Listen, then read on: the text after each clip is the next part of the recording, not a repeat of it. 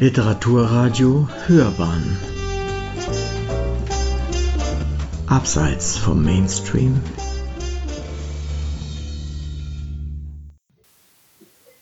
Guten Abend. Über die Langsamkeit. Das letzte Stück zum Fluss hinunter führt die schmaler werdende Straße etwas steiler bergab.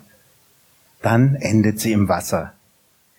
Die nächste Brücke ist etwa zehn Kilometer entfernt. Wer hier über den Fluss möchte, nimmt die Fähre. Und das heißt, erst einmal warten den Motor abschalten, aussteigen, sich strecken und schauen, wo die Fähre gerade ist. Ob sie noch hinüberfährt oder schon wieder herüberkommt. Auf einmal ist es still und für eine Weile ist nichts mehr eilig. Man hält inne und dann dauert alles so lange, wie es eben dauert, vor einem fließt ruhig der Fluss vorbei. Man blinzelt in die glitzernden Wellen. Zwei an einem dritten Seil entlanglaufende Seile geleiten die Fähre mit ihrer Fracht über den Fluss hin und her, ganz ohne Motor. An Wochentagen von morgens um halb sieben bis abends um sieben. Bei jedem Ablegen verändert der Fährmann mit einer Kurbel die Länge der Seile und damit die Ausrichtung der Fähre so, dass sie vom strömenden Wasser wieder zur gegenüberliegenden Anlegestelle getrieben wird. Die Blicke wandern an den Häusern und Bäumen am anderen Ufer entlang und folgen einem Kajak, das flussabwärts den Weg der Fähre kreuzt. Irgendwann schiebt die Fähre ihre Rampe mit einem knirschenden Rumpeln über das im Fluss versinkende Ende der Straße. Bei manchen Wartenden verursacht dieses Geräusch ein kleines Aufschrecken.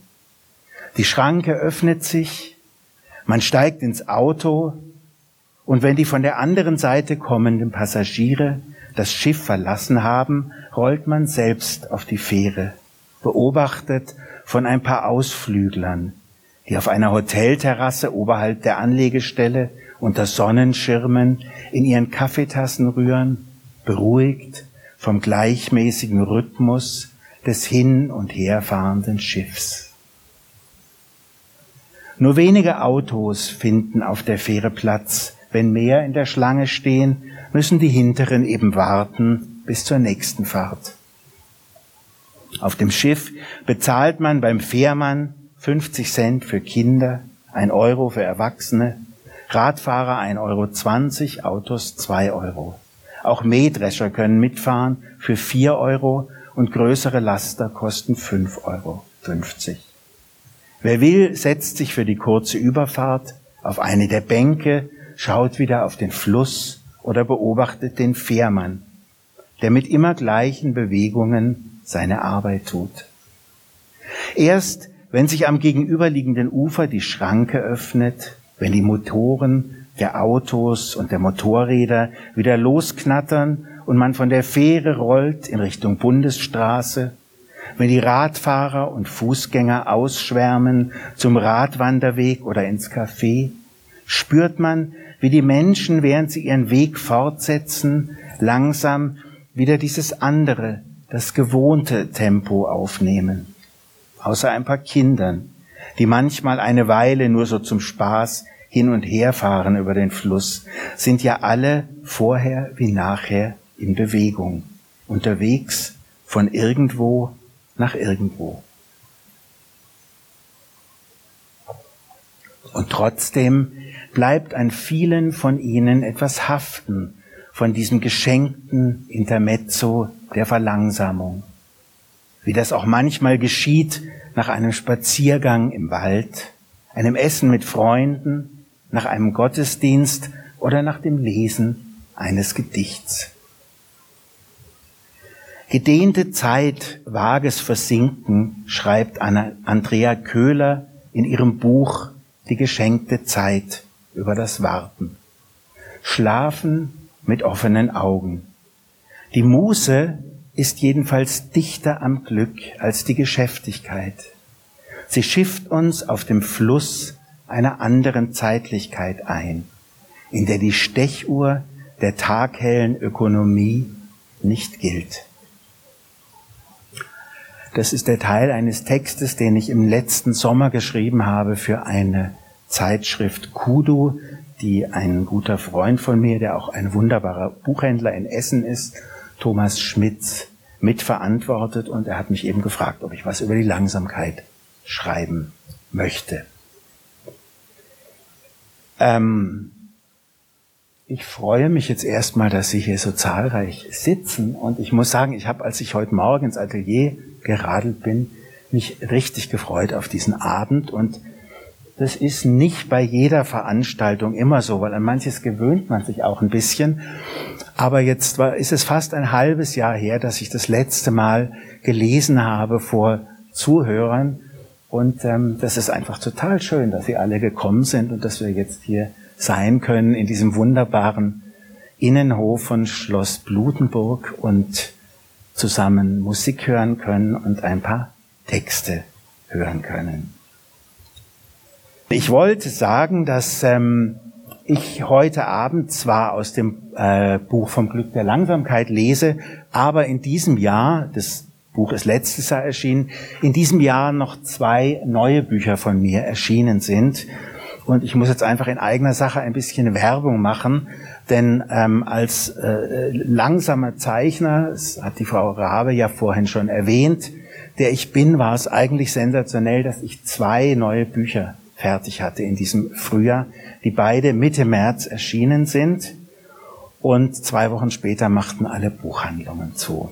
Und das war natürlich eigentlich äh, nicht sehr erfreulich. Ich muss allerdings sagen, dass ähm, dieser Lockdown ja auch ähm, gezeigt hat, wie wichtig die kleinen und mittleren Buchhandlungen für uns sind. Und während Amazon, der große Versender, an den sich viele gewöhnt haben, ähm, kurzerhand erklärt hat, dass er jetzt nur noch wenige Bücher auf Lager hält und andere Produkte für wichtiger hält, ähm, haben einfach die kleinen Buchhandlungen Großartiges geleistet und einen ganz wunderbaren Lieferservice fast alle aufgebaut.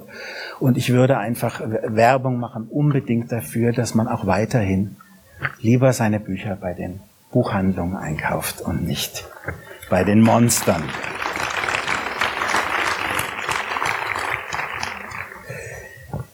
Ja, und dann, damit sind wir bei dem ähm, Buch Das Glück der Langsamkeit. Ähm, dieses Buch hat sechs Kapitel, die sich verschiedenen, nennen wir sie mal, schönen Schwestern der Langsamkeit widmen, dem Müßiggang, den Neuanfängen und Neuaussichten der Vergänglichkeit, der Stille und als erstes Kapitel der Zeit und dem Menschen in der Zeit. Christian Morgenstern. Den Puls des eigenen Herzens fühlen. Ruhe im Innern, Ruhe im Äußern. Wieder Atem holen lernen. Das ist es. Marcus Aurelius Antonius. Wenn du die Zeit nicht zur Aufheiterung deiner Seele verwendest, wird sie entschwinden und du wirst entschwinden. Und ein zweites Mal wird es nicht möglich sein, sie zu verwenden.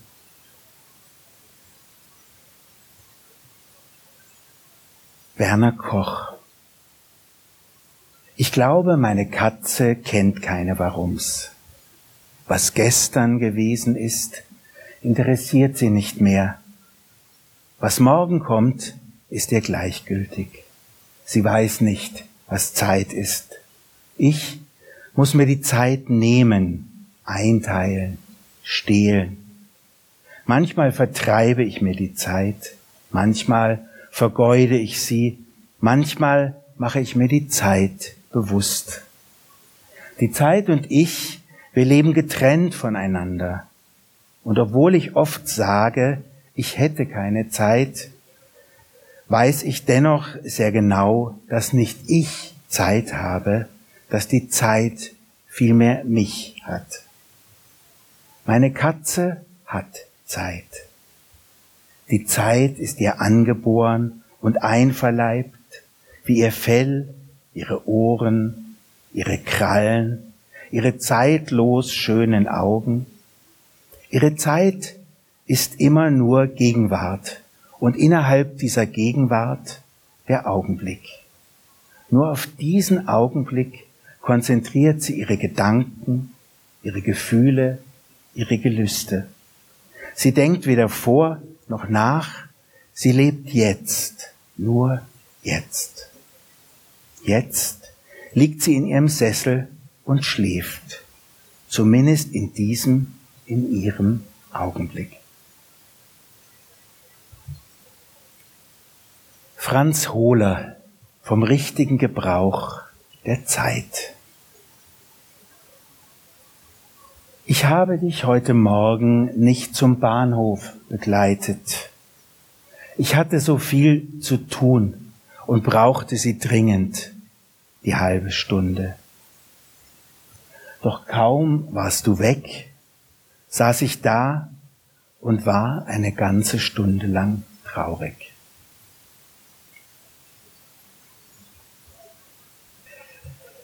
in diesem Buch, ich lese natürlich jetzt nur ein paar dieser Texte, die es in dem Buch gibt, vor und außer den Texten gibt es natürlich auch ganz viele meiner Bilder zu sehen. Im nächsten Kapitel geht es um Neuanfänge, um Morgen und um Türen, die sich öffnen und am Anfang steht da manchmal ja die Unzufriedenheit. Das nächste Gedicht kennen sicher auch viele von Ihnen. Der Radwechsel von Bertolt Brecht. Der Radwechsel. Ich sitze am Straßenrand. Der Fahrer wechselt das Rad. Ich bin nicht gern, wo ich herkomme. Ich bin nicht gern, wo ich hinfahre. Warum sehe ich den Radwechsel mit Ungeduld?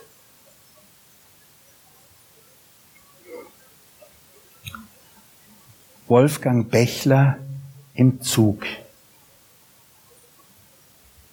Oft habe ich Angst, im falschen Zug zu sitzen.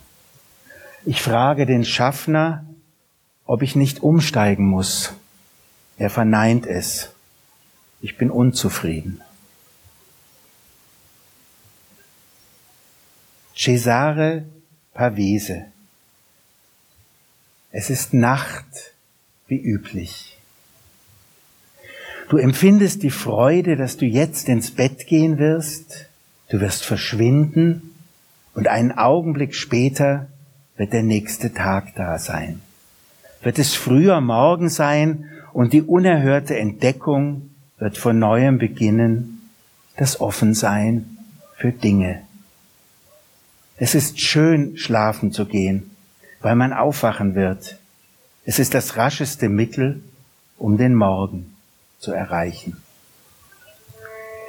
Jan Skazel, was vom Engel übrig blieb. Frühmorgens, alle Bäume sind noch eingebunden und die Dinge unberührt, erhebt sich zwischen zwei Pappeln der Engel, schläft im Fluge aus. In den Rissen des Schlafes singt er. Wer als erster die Gasse betritt, verwundet wird von diesem Gesang. Vielleicht ahnt er etwas, aber er sieht es nicht. Es ist grün und das ist alles, was vom Engel übrig blieb. Walter Benjamin aus der Haustür treten, als sei man gerade aus einem fremden Land angekommen, die Welt entdecken, in der man bereits lebt, den Tag so beginnen, als sei man gerade vom Schiff aus Singapur gestiegen und habe noch nie seine eigene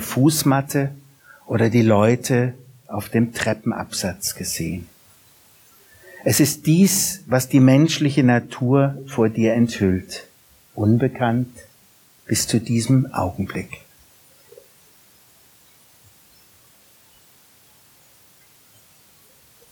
Das nächste Gedicht heißt Venedig und ist von Antonia Pozzi. Es sind gerade einige von unseren Bekannten und Freunden in Venedig und schicken unglaubliche Fotos und kleine Filme von einem fast menschenleeren Venedig. Man kann es sich kaum vorstellen um diese Jahreszeit. Auch die, der Canale Grande, da fährt fast kein Schiff drauf. Also es ist eigentlich so, wie man die Stadt sich erträumen würde. Und ein paar sind da jetzt und können es genießen. Venedig. Schweigsamkeit. Der Schritt barfüßigen Kindes auf den Ufermauern halt wieder am Kanal. Venedig. Gelassenheit. An den Ecken der Mauern Knospen, Bäume und Blumen. Als ob die Reise wäre Monde hindurch als ob für mich der Mai nun dort verliefe. Am Brunnen, auf engem Platz, findet die Zeit einen Grashalm zwischen Fliesen, bindet damit ihren Herzschlag an den Flügel einer Taube, an den Takt der Ruder.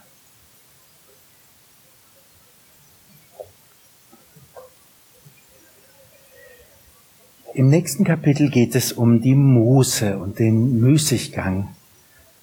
Zwei fast schon uns antiquiert vorkommende Begriffe und dabei enthalten sie so viel Schönes für das Leben. Friedrich Nietzsche. Aus Mangel an Ruhe läuft unsere Zivilisation in eine neue Barbarei aus. Das hat er für, vor weit über 100 Jahren geschrieben. Zu keiner Zeit haben die Tätigen, das heißt die Ruhelosen, mehr gegolten. Es gehört deshalb zu den notwendigen Korrekturen, welche man am Charakter der Menschheit vornehmen muss, das beschauliche Element in großem Maße zu verstärken.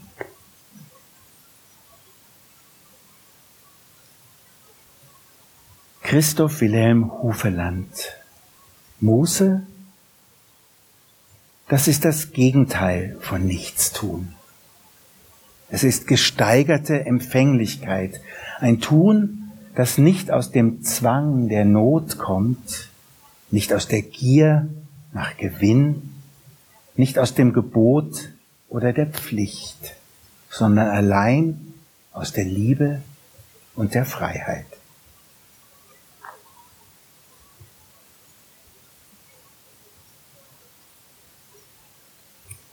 Noch einmal Friedrich Nietzsche. Muße und Müßiggang. Man schämt sich jetzt schon der Ruhe. Das lange Nachsinnen macht beinahe Gewissensbisse. Man denkt mit der Uhr in der Hand, wie man zu Mittag isst, das Auge auf das Börsenblatt gerichtet. Man lebt wie einer, der fortwährend etwas versäumen könnte. Lieber irgendetwas tun als nichts. Auch dieser Grundsatz ist eine Schnur, um aller Bildung und allem höheren Geschmack den Garaus zu machen. Denn das Leben auf der Jagd nach Gewinn zwingt fortwährend dazu, seinen Geist bis zur Erschöpfung auszugeben, in beständigem sich verstellen oder überlisten oder zuvorkommen. Die eigentliche Tugend ist jetzt, etwas in weniger Zeit zu tun als ein anderer. Die Arbeit bekommt immer mehr alles gute Gewissen auf ihre Seite. Der Hang zur Freude nennt sich jetzt bereits Bedürfnis nach Erholung und fängt an, sich vor sich selber zu schämen.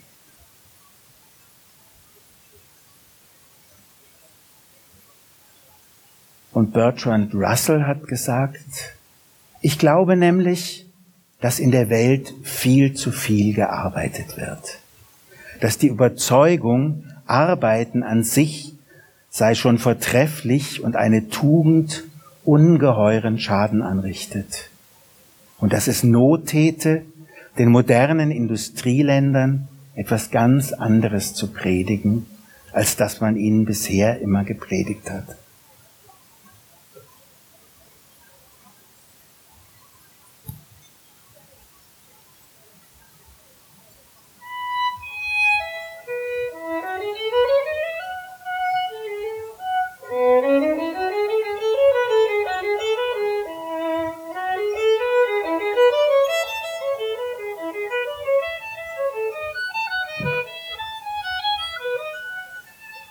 Alberto Vigevani Flüchtige Notiz.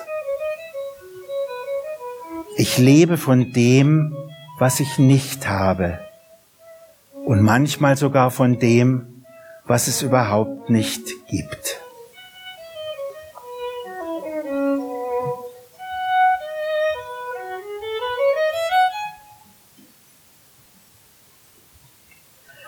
Das nächste ist ein Text aus der alten St. Paul's Kirche in Baltimore. Und er ist von 1692. Eine Inschrift dort.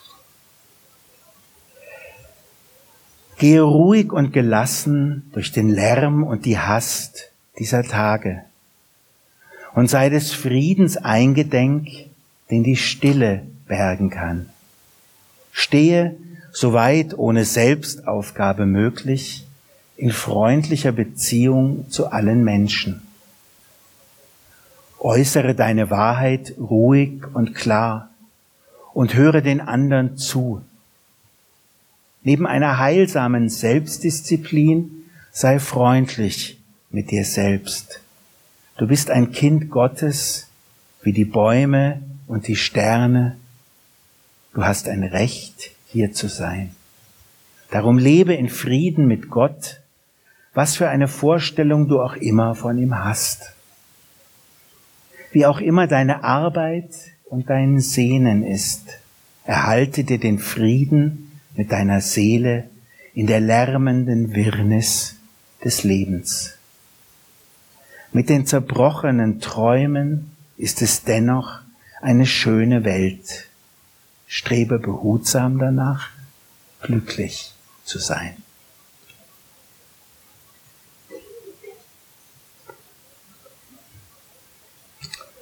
Thomas Brasch, der schöne 27. September. Ich muss jetzt einmal nach rechts gucken, weil da mein alter Freund Dirk Stempel sitzt, der an diesem Tag Geburtstag hat. Der schöne 27. September. Ich habe keine Zeitung gelesen. Ich habe keiner Frau nachgesehen. Ich habe den Briefkasten nicht geöffnet. Ich habe keinem einen guten Tag gewünscht. Ich habe nicht in den Spiel gesehen. Ich habe mit keinem über alte Zeiten gesprochen und mit keinem über neue Zeiten. Ich habe nicht über mich nachgedacht. Ich habe keine Zeile geschrieben. Ich habe keinen Stein ins Rollen gebracht.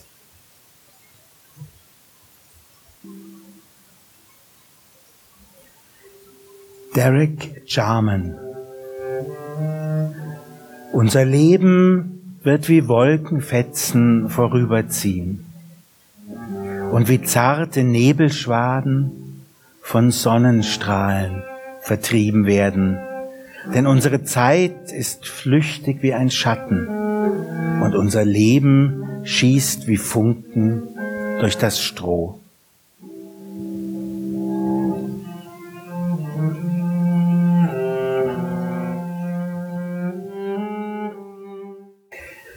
Ja, wir sind jetzt im Kapitel über die Vergänglichkeit.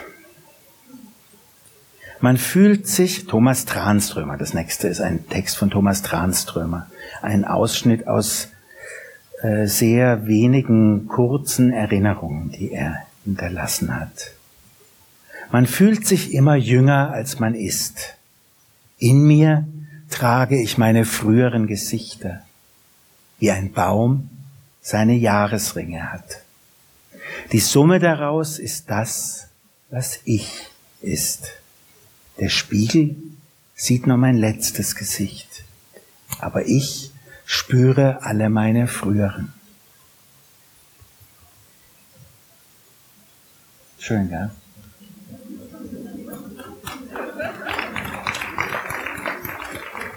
Ja, das ist ein ganz, ganz wunderbarer Gedanke. Jetzt wird es noch kürzer.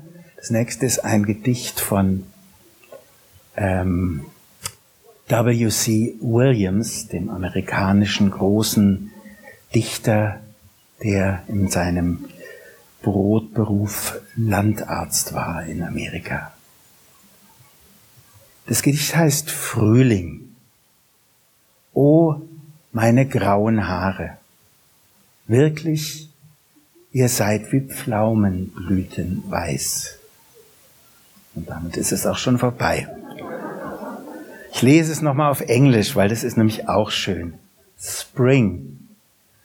Ooh, my gray hair. You are truly white as plum blossoms.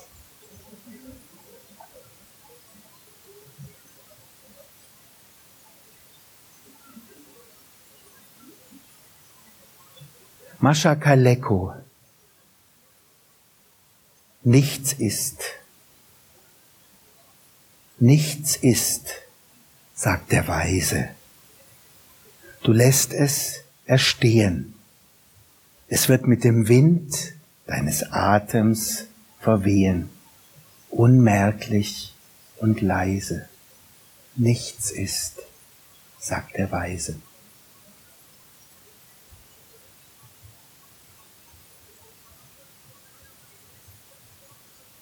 Und gleich ist es Abend von Salvatore Quasimodo.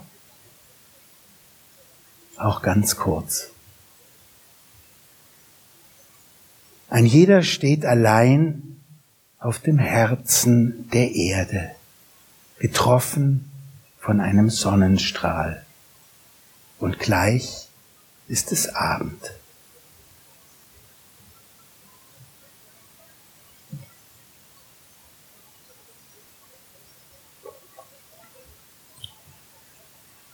Gestürzte Linde von Rainer Malkowski. Meine Hand auf dem alten Leib der Linde, da fällt mir ein, ich habe nicht bemerkt, wie meine Jahre vergingen. Immer noch bin ich versucht zu denken, morgen beginnt das Leben.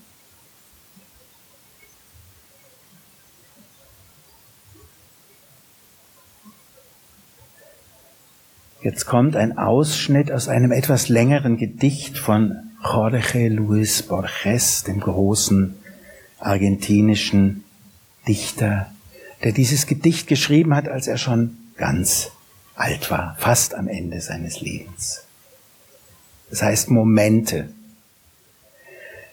Wenn ich mein Leben noch einmal leben könnte, würde ich im nächsten versuchen, mehr Fehler zu machen.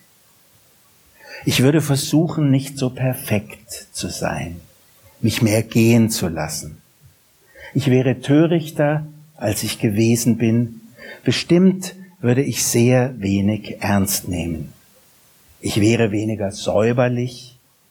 Ich ginge mehr Risiken ein, unternehme mehr Reisen, beschaute mehr Sonnenuntergänge, erklömme mehr Berge, schwömme durch mehr Flüsse. Wenn ich noch einmal leben könnte, begönne ich barfuß zu gehen am Anfang des Frühlings und würde so weiter wandern bis zum Ende des Herbstes. Ich würde Karussell fahren, mehr Sonnenaufgänge betrachten und mehr mit Kindern spielen, wenn ich das Leben noch einmal vor mir hätte. Aber ich bin schon 85 Jahre alt und weiß, dass ich bald sterbe.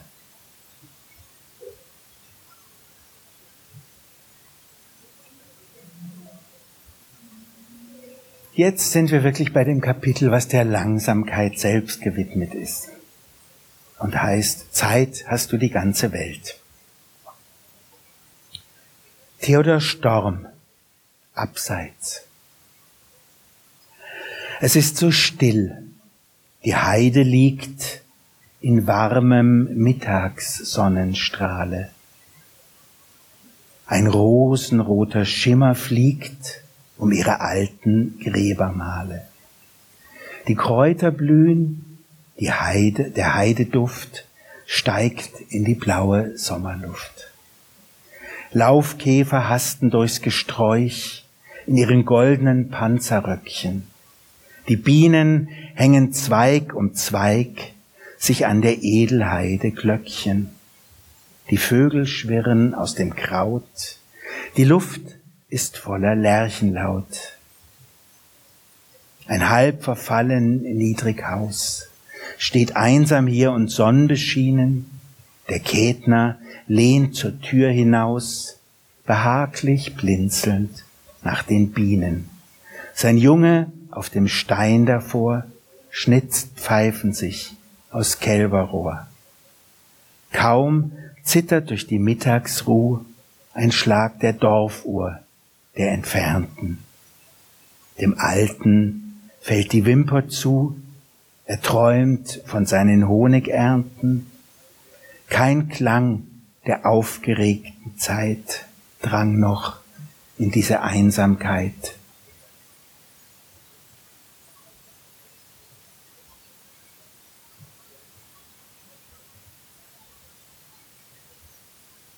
Kleine Bahnhöfe von Jan Skarzel, einem wunderbaren böhmischen Lyriker. Übersetzt von Rainer Kunze übrigens. Kleine Bahnhöfe. Gegenden gibt's, da winken die Kinder den Zügen noch. Immer ist in uns ein Hauch von Traurigkeit auf kleinen Bahnhöfen, wo niemand wartet Plötzlich ist in uns die weiße Seele des Holunderbaums, plötzlich ist in uns zu viel vom Menschen.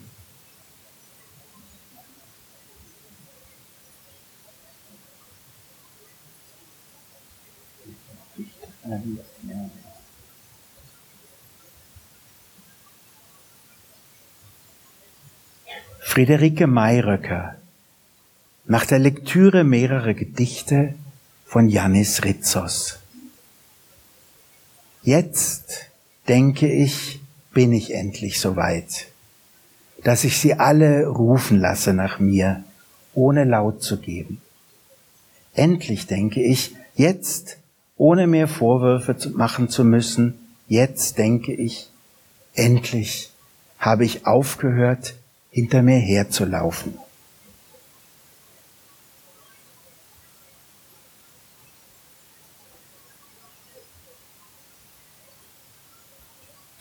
Das nächste Gedicht ist von Wang Wei und ist schon aus dem achten Jahrhundert. Auf dem Wasser dahintreibend,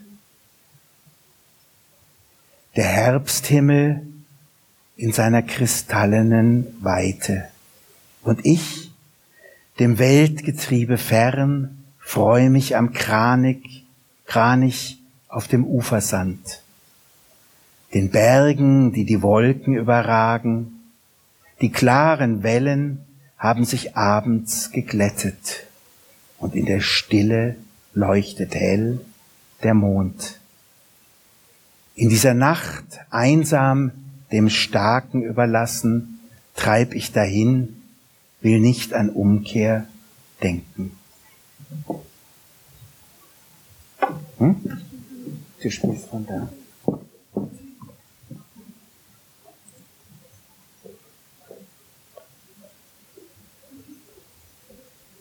Toni Morrison, zuerst probiere ich's mit Liebe.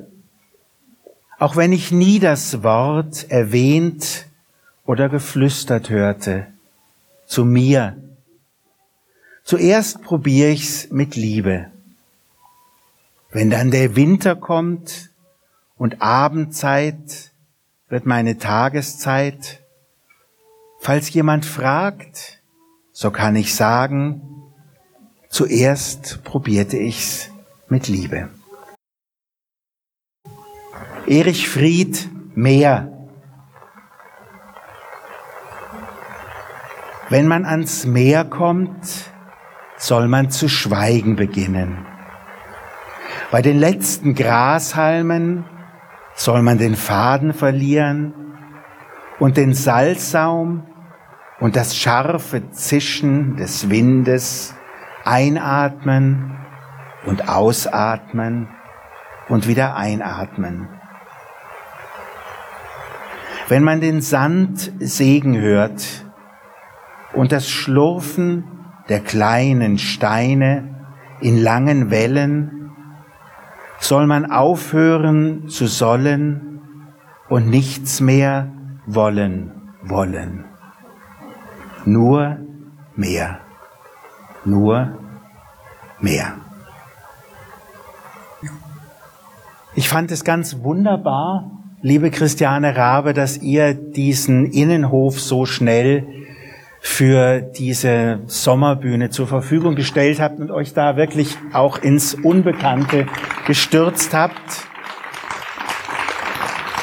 Aber den Durst und den Hunger der Menschen wirklich nach Kultur und auch nach Begegnung beim Erleben von Kultur ähm, Raum gegeben habt, auch mit allen Risiken, die das, ähm, die das beinhaltet hat, sowohl was die Organisation angeht, als auch was das Wetter angeht. Auf jeden Fall ist es sehr, sehr schön hier und ich habe selten an so einem schönen Ort gelesen. Als letztes würde ich noch ein Gedicht lesen, was zurzeit mein absolutes Lieblingsgedicht ist. Es ist von Thomas Tranströmer, von dem vorher schon dieser kurze Text zu den Jahresringen im Gesicht war. Ein schwedischer Dichter, der 2011 mit 80 Jahren den Nobelpreis gekriegt hat für sein dichterisches Werk. Und damals hat der Hansa Verlag ein Band wieder aufgelegt, sämtliche Gedichte. Also sein fast gesamtes Schaffen war darin enthalten und der Band hatte 264 Seiten. Also auch einer der ganz langsamen. Und hätte ich dieses Gedicht früher entdeckt, es wäre sicher auch in dem Buch enthalten gewesen. Aber ich war zu langsam. Und Thomas Tranströmer hat in dieser langen Zeit, die er auch für Gedichte gebraucht hat, die Sprache auch unglaublich verdichtet. Und man muss versuchen, genau hinzuhören. Und ich finde einfach, es ist ein Gedicht, was auch in diese Zeit gerade sehr schön passt. Es heißt romanische Bögen. In der gewaltigen romanischen Kirche drängten sich die Touristen im Halbdunkel. Gewölbe klaffend um Gewölbe und kein Überblick. Kerzenflammen flackerten. Ein Engel ohne Gesicht umarmte mich und flüsterte durch den ganzen Körper, schäm dich nicht, Mensch zu sein. Sei stolz. In dir öffnet sich Gewölbe um Gewölbe, endlos. Du wirst nie fertig und es ist, wie es sein soll. Ich war blind vor Tränen und wurde auf die sonnensiedende Piazza hinausgeschoben, zusammen mit Mr. und Mrs. Jones, Herrn Tanaka und Signora Sabatini und in ihnen allen öffnete sich Gewölbe um Gewölbe endlos. Vielen Dank.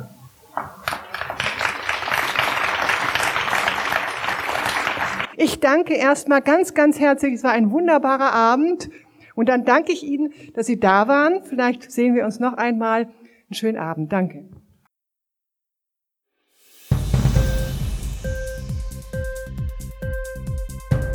Hat dir die Sendung gefallen? Literatur pur, ja, das sind wir. Natürlich auch als Podcast. Hier kannst du unsere Podcasts hören. Anchor, Spotify, Apple Podcast, iTunes, Google Podcasts, radio.de und viele andere mehr.